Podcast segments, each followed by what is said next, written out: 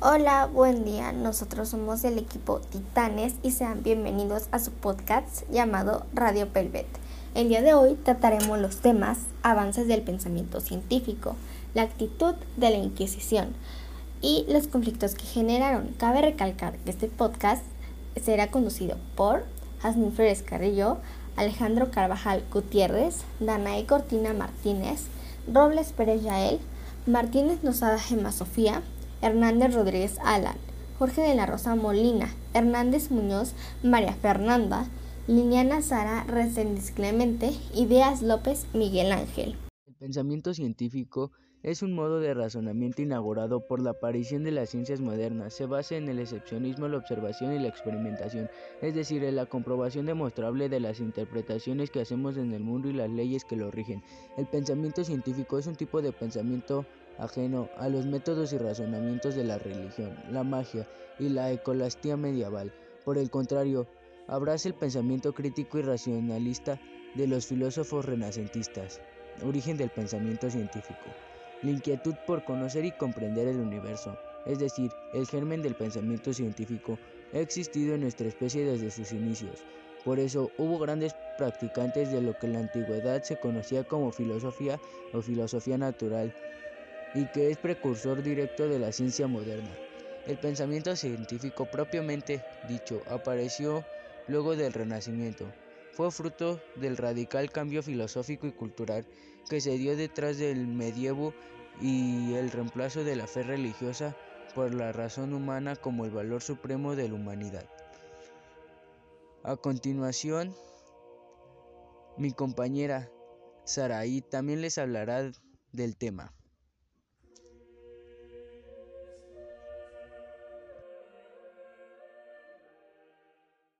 El pensamiento científico dio inicio a prácticas en diferentes ámbitos, revolucionando el mundo en distintos campos, como la del médico. Así como William Harvey hizo una demostración mecánica de la circulación, sus estudios se basaron en la disección de animales vivos y muertos y observó que las venas permitían que la sangre viajara sola dirección en el corazón, mientras que las arterias la conducían en sentidos opuestos. Tal así llegó a su conclusión de que la sangre circulaba en lugar de ser absorbida totalmente. Además descubrió cuál era el origen de los dos elementos del latido cardíaco y demostró que los ventrículos se llenaban de forma pasiva. Ahora vamos a continuación con mi compañero Miguel a explicar más sobre el tema.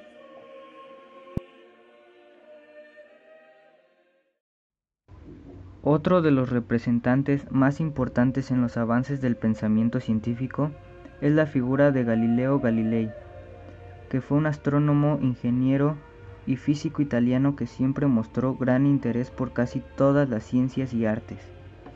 Galileo Galilei desarrolló el llamado método experimental de la ciencia en los inicios del siglo XVII. Es una técnica por la cual se intenta probar científicamente los procesos y fenómenos que ocurren en la naturaleza. Consiste en delimitar un problema, observarlo, elaborar una hipótesis y la experimentación y explicación del fenómeno observado.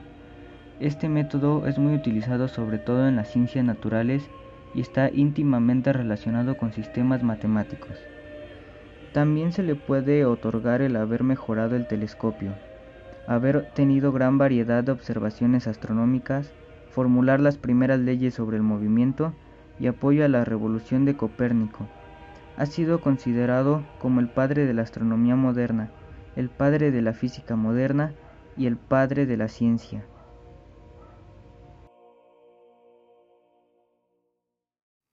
Hola, mi nombre es Jasmine Flores Carrillo y estoy conduciendo este apartado de la Santa Inquisición junto con mi compañero Robles Pérez Yael y mi compañera Martínez Lozada Gema Sofía. Bien, empecemos por saber qué significa la Santa Inquisición. Para ponernos un poco al corriente, el término hace referencia a varias instituciones dedicadas a la supresión de la herejía mayoritariamente en el seno de la Iglesia Católica. Por lo tanto, la persecución de la herejía por parte de la Inquisición fue uno de los delitos inquisitoriales que enarboló durante toda su existencia, es decir, se trató de su justificación para vigilar y castigar a aquellos cristianos viejos que se apartaban del camino de Dios. Las primeras clasificaciones se dieron alrededor de las proposiciones, es decir, construir o afirmar oraciones donde se asentara algo contrario al dogma. Le seguían las blasfemias, que eran palabras o expresiones injuriosas, heréticas, malsonantes, temerarias o lujuriosas que se dicen contra Dios o las cosas sagradas. Luego vendrían las actitudes contrarias a la moral, tales como la bigamia, que es estar casado dos veces, poligamias y poliandria, para el caso femenino, pues se trataba de, la condición de la mujer que está casada con más de un hombre. También se encontraban las supersticiones, es decir, cultos que se daban a quien no se debe, de modo igualmente inconcebible, tales como la brujería o hechicería, que se trataba de un intento por dominar a la naturaleza para producir resultados benéficos o maléficos, al igual que la curandería, maleficios y los pactos. Finalmente, en otras áreas de actuación de la Inquisición se encontraba la persecución de libros prohibidos, que se inició desde 1559 por el inquisidor Fernando de Valdés. Y bien, por mi parte, esto sería todo. A continuación los dejo con mi compañero Pérez Yael. La Inquisición hace referencia a varias instituciones dedicadas a la supresión de la herejía, mayoritariamente en el seno de la Iglesia Católica. La herejía en la era medieval europea muchas veces se castigaba con la pena de muerte. Su ámbito de acción se extendía a toda la Iglesia Católica. Su principal tarea fue desmantelar y atacar a las organizaciones corrientes de pensamiento y posturas religiosas que socavaran la integridad de la fe católica y examinar y prescribir los libros que se consideraban ofensivos para la ortodoxia.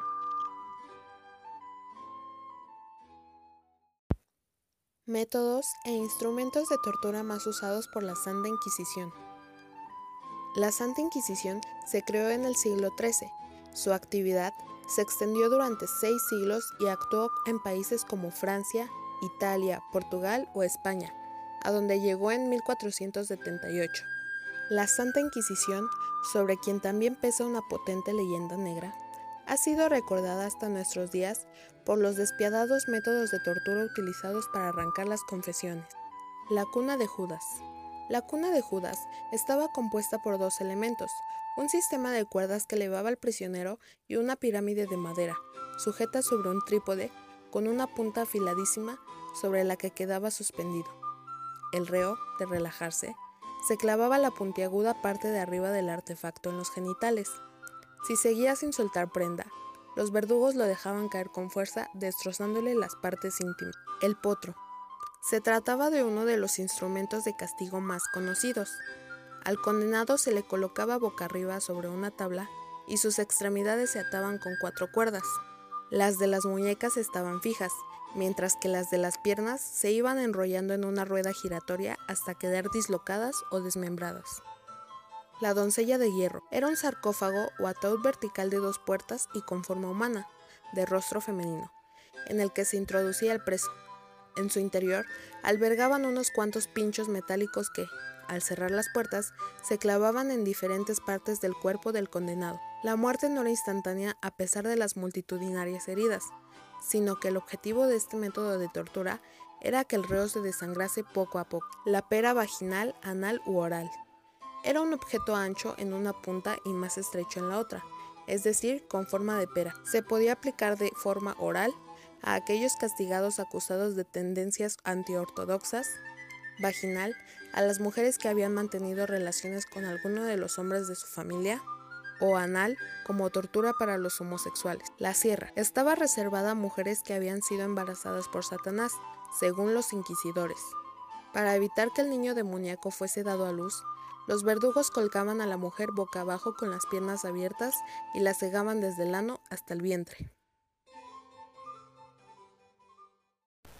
Hola, me presento, soy Alejandro Carvajal y les voy a hablar acerca de los conflictos que se generaron en épocas de la Inquisición.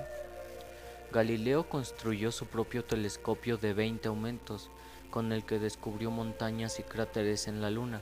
También observó que la Vía Láctea estaba compuesta por estrellas y descubrió los cuatro satélites mayores de Júpiter. por lo que él dedujo que había otro centro del universo, no la Tierra. Estos argumentos ayudaron a la teoría de Copérnico, donde decía que la Tierra era uno de los planetas que giraban alrededor del Sol, lo cual era nuevo ya que en esas épocas se creía que la Tierra era el centro del universo, por lo que giraban alrededor de ella. Posteriormente Galileo publicó un libro llamado Diálogos sobre las mareas, en el que mencionó cosas que generaron una controversia relativa a la interpretación de las escrituras. Los teólogos más conservadores insistieron en el temor literal de algunos pasajes de la Biblia de los que se desprendía que la tierra no se movía. El episodio de Josué cuando ordena al sol detenerse es el más citado al respecto, y Galileo, por su parte, pensaba que las escrituras no podían considerarse como un libro de astronomía.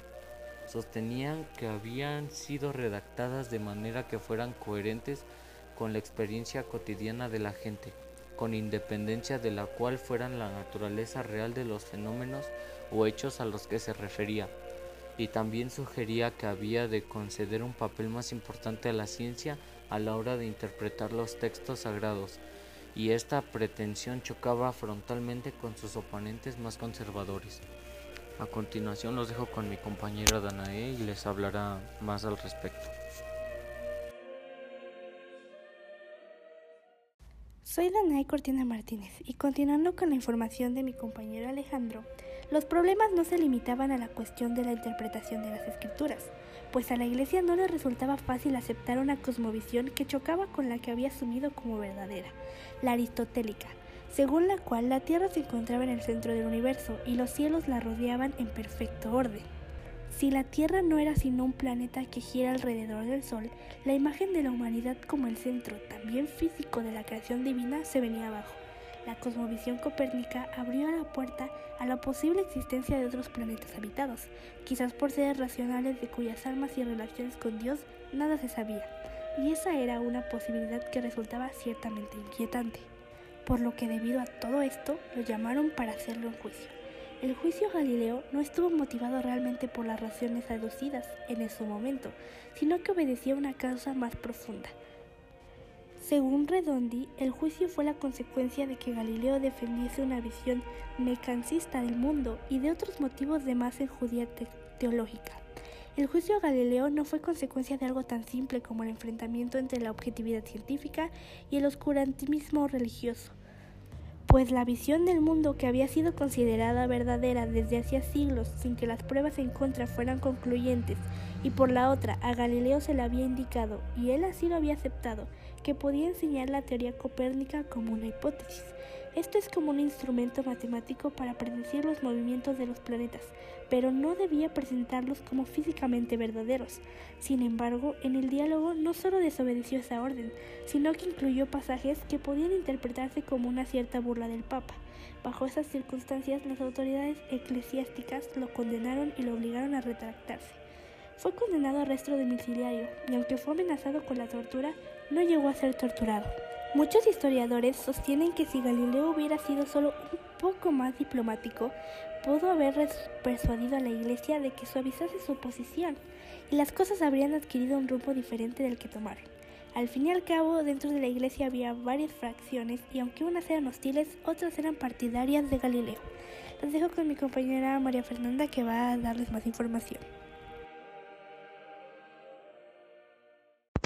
Mi nombre es Fer y continuando con el tema, un elemento importante a la hora de valorar todo este asunto es que Galileo era un ferviente creyente y tenía además grandes amigos en la jerarquía de la iglesia. Por lo tanto, no era alguien que estuviera interesado en socavar la autoridad de la jerarquía católica, pero pensaba, eso sí, que la naturaleza era una fuente de conocimiento verdadero tan válida como la Biblia.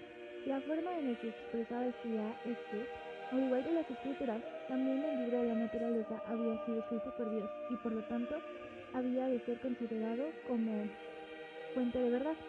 Por ello, reivindicaba que los filósofos naturales debían ser considerados expertos a la hora de interpretar los textos de autoridad divina, la Biblia y la naturaleza.